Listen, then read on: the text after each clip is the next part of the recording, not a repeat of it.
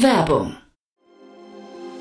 Sei dabei beim HTGF Family Day am 11. und 12. Juni in der Station Berlin. Für zwei Tage voller Inspiration und Business. Tauche ein in ein einzigartiges Netzwerkerlebnis mit bis zu 1500 Teilnehmenden. Erkunde das innovative Seed- und Later-Stage-Portfolio des Hightech Gründerfonds. Lass dich vom vielseitigen Programm inspirieren und knüpfe wertvolle Kontakte. Sichere dir jetzt dein Ticket. Mehr Informationen findest du unter www.family-day-htgf www.startup.de. Hinweis. Startup Insider übernimmt keinerlei Haftung für die Richtigkeit börsenrelevanter und unternehmensbezogener Daten.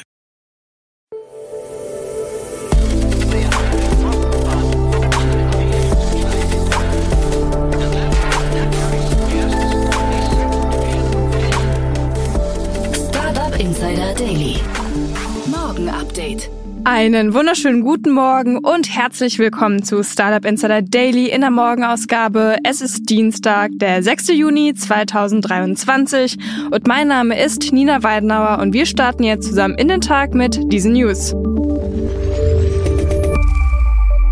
Startups wollen wieder Personal aufbauen. Werner Hansch gründet Startup Soccerhelden. Lindner wirbt für digitalen Euro Spotify entlässt 200 Podcasting-Mitarbeiter und Linda Jaccarino übernimmt Posten des Twitter-CEO.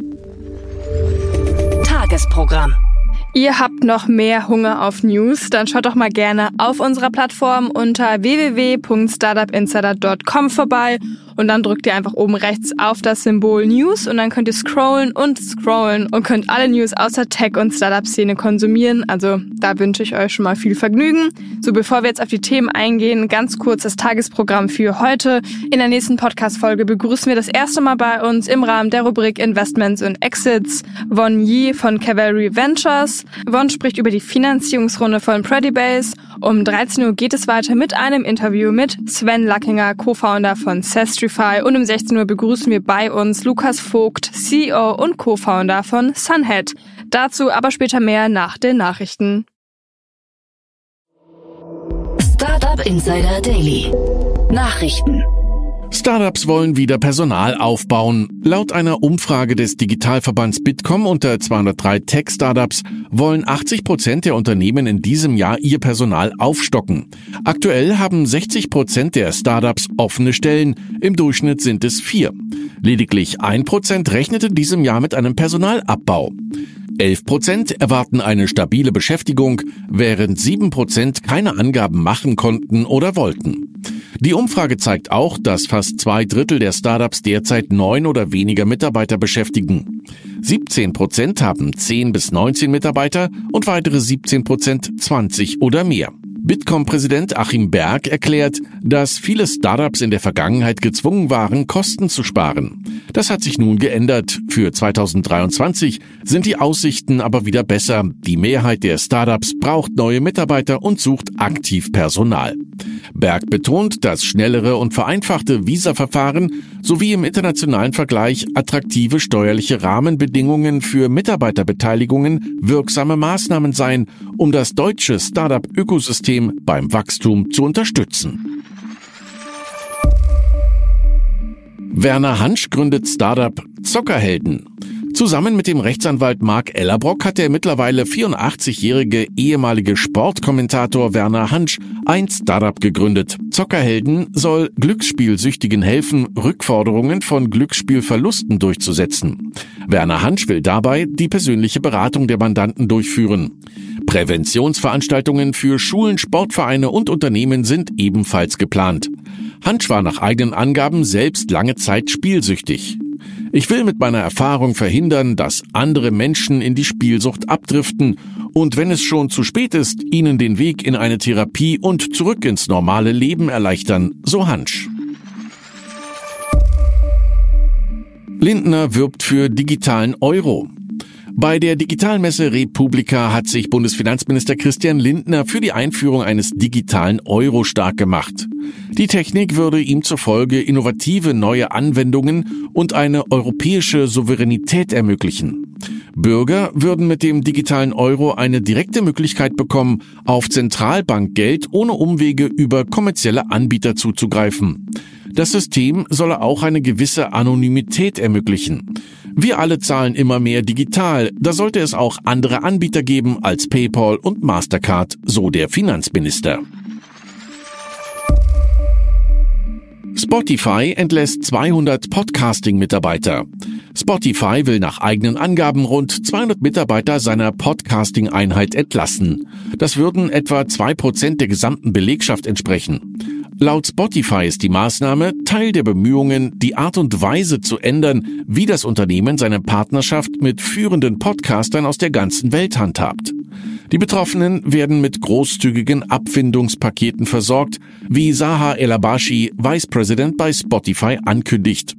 Seit 2020 hat Spotify 493 Millionen Euro für vier Akquisitionen im Podcast-Bereich ausgegeben, wie aus einem SEC-Filing hervorgeht. Zalando könnte About You übernehmen.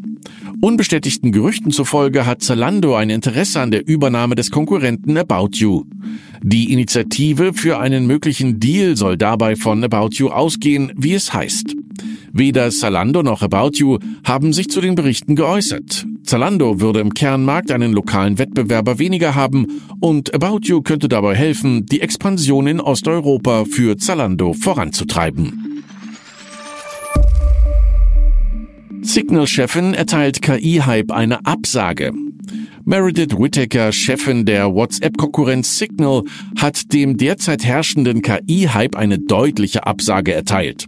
Künstliche Intelligenz sei für sie mehr ein Marketingbegriff als eine technische Bezeichnung. KI habe das Potenzial, die Konzentration von Macht und die soziale Kontrolle in den Händen weniger Unternehmen zu beschleunigen. Drohszenarien über eine KI, die vom Menschen nicht mehr zu kontrollieren wäre, bezeichnete sie als hypothetische Bedrohung, für die es keine Belege gibt. Reale Gefahren gäbe es aber jetzt schon. Indem man diese hypothetische Furcht so herausstellt, kommuniziert das in meinen Augen, der Schaden, den diese Systeme bereits heute für marginalisierte Bevölkerungsgruppen anrichten, ist nicht so wichtig wie eine Bedrohung, die eines Tages vielleicht einmal die privilegiertesten Menschen der Welt erreicht. Private Equity Branche harte Zeiten stehen bevor. Finanzinvestoren stehen von vielen Seiten unter Druck, meint Christian Kames, Managing Director bei der Investmentbank Lazar. Derzeit würde sich für viele Beteiligungsmanager eine neue Situation ergeben. Übernahmefinanzierungen seien nach der historischen Zinswende teuer geworden. Portfoliounternehmen müssten Kosten senken, statt auf Wachstum zu setzen. Zudem würden neue Fonds weniger Geld einwerben als zuvor. Dazu Ralph von Selsam, Private Equity Banker bei BNP Paribas. Viele erwarten, dass es angesichts der gestiegenen Zinsen schwieriger für Private Equity sein wird, die versprochenen Renditen zu erreichen. So von Selsam. Jack Dorsey unterstützt Robert F. Kennedy Jr. Der als Bitcoin-freundlich geltende US-Präsidentschaftskandidat Robert F. Kennedy Jr. erhält offiziell Unterstützung vom Twitter-Mitgründer Jack Dorsey.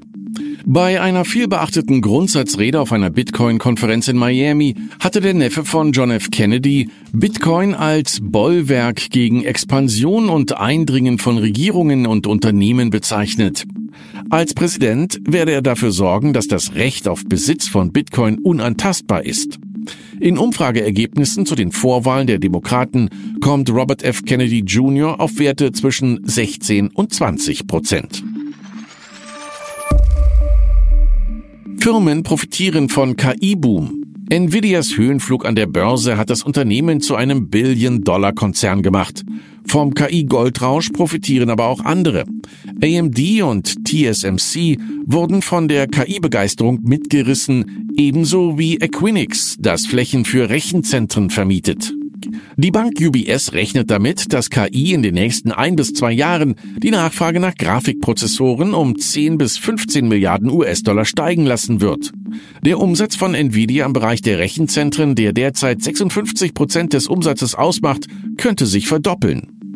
Die Dell Oro Group prognostiziert, dass der Anteil von reinen KI-Servern in den Rechenzentren der Welt innerhalb von fünf Jahren von heute weniger als 10 Prozent auf etwa 20 Prozent steigen wird. Linda Jaccarino übernimmt Posten des Twitter-CEO. Linda Jaccarino hat offiziell ihren Posten bei dem von Elon Musk geführten Unternehmen angetreten. Die ehemalige Leiterin der Werbeabteilung von NBC Universal bringt dabei auch den Manager Joe Bannerock in das Unternehmen mit. Bannerock hat den Wechsel zu Twitter bestätigt. Er freue sich darauf, Twitter 2.0 mit aufzubauen. Twitter-Eigentümer Musk ernannte Jaccarino im vergangenen Monat zu seinem Nachfolger und sagte, er werde zurücktreten, um sich auf andere Aufgaben bei der Social-Media-Plattform zu konzentrieren.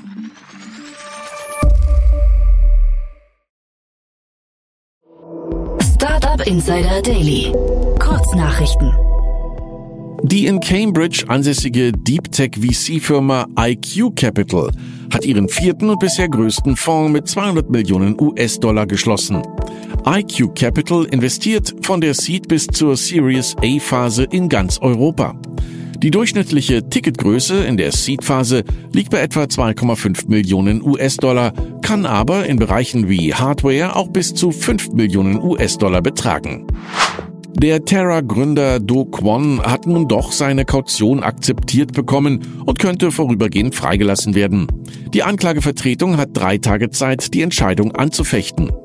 Do Kwon wurde in Montenegro verhaftet und ist mit der Anklage wegen Betrugs und Verstößen gegen das Kapitalmarktgesetz konfrontiert.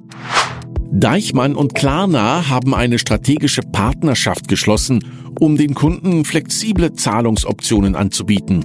Deutsche Deichmann-Kunden können nun neben der Option sofort bezahlen auch die Option Kauf auf Rechnung nutzen und ihre Bestellung innerhalb von 30 Tagen bezahlen. Richard Teng, eine erfahrene Person im traditionellen Finanzwesen, könnte Berichten zufolge Changpeng Zhao als CEO von Binance ablösen. Diese mögliche Veränderung wird als Reaktion auf die zunehmende regulatorische Kontrolle des Kryptoriesen gesehen. Teng hatte bereits eine leitende Position bei Binance inne und seine Ernennung zum CEO könnte darauf hindeuten, dass Binance bestrebt ist, die regulatorischen Beziehungen zu verbessern.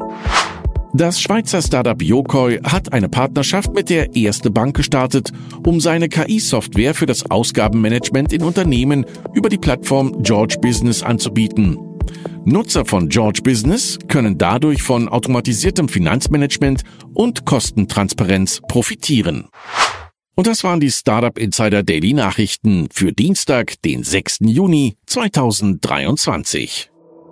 Startup Insider Daily Nachrichten. Die tägliche Auswahl an Neuigkeiten aus der Technologie- und Startup-Szene. Das waren die Nachrichten des Tages und ja, wie angekündigt, jetzt weiter mit unserem Tagesprogramm für heute. In der nächsten Folge begrüßen wir bei uns Wonyi von Cavalry Ventures und er spricht über die Finanzierungsrunde von Predibase. Das ist ein in San Francisco ansässiges Startup und hat jetzt in einer Series A 12,2 Millionen US-Dollar erhalten.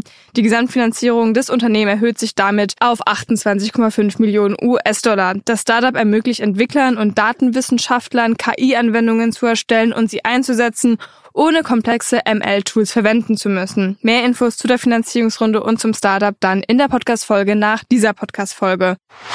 In der Mittagsfolge sprechen wir, wie bereits angekündigt, mit Sven Lackinger, Co-Founder von Sestrify. Das Kölner Unternehmen ist eine digitale Beschaffungsplattform für Software-as-a-Service-Produkte und hat nun in einer Series B 30 Millionen Euro unter der Führung von Endite Capital eingesammelt. In der Nachmittagsfolge begrüßen wir bei uns dann Lukas Vogt, CEO und Co-Founder von Sunhead. Das Kölner Startup automatisiert den gesamten Prozess vom Mapping von Nachhaltigkeitsfragebögen bis hin zur Sammlung und Überprüfung von Nachweisen für die Antworten. Und nun hat das Unternehmen eine Seed-Finanzierung in Höhe von zwei Millionen Euro abgeschlossen. Mehr Infos dann um 16 Uhr. Hört da gerne rein. Es ist ein sehr cooles Interview geworden. So, bevor wir jetzt die Folge abrunden, kennt ihr denn schon unser Startup des Tages? Das ist ein neues Konzept von uns. Die Redaktion von Startup Insider kürt jeden Morgen bzw. jeden Tag ein neues Startup des Tages. Das erscheint dann auf der Startseite unserer Plattform und es gibt auch immer einen LinkedIn-Post dazu auf dem Startup Insider LinkedIn-Profil, wo wir beschreiben, warum das Startup das Startup des Tages ist. Wenn ihr jetzt denkt, boah, mit meinem Startup würde ich auch mal gerne Startup des Tages sein, da könnt ihr den ersten Schritt eigentlich ganz einfach abschließen. Ihr müsst für euer Startup einfach nur ein Profil anlegen auf unserer Plattform Die Anmeldung dafür findet ihr einfach, wenn ihr auf unsere Seite geht und einfach runterscrollt. Unter Plattform steht Startup-Profil anlegen und dann könnt ihr ganz einfach das anlegen. Dann ist der erste Schritt schon mal gemacht und mit Glück werdet ihr dann auch Startup des Tages bei Startup Insider. Ich würde mich sehr freuen, wenn ihr da mitmacht. Das war's jetzt erstmal von mir, Nina Weidenauer. Ich wünsche euch noch einen schönen Start in den Tag und wir hören uns dann morgen wieder. Macht's gut.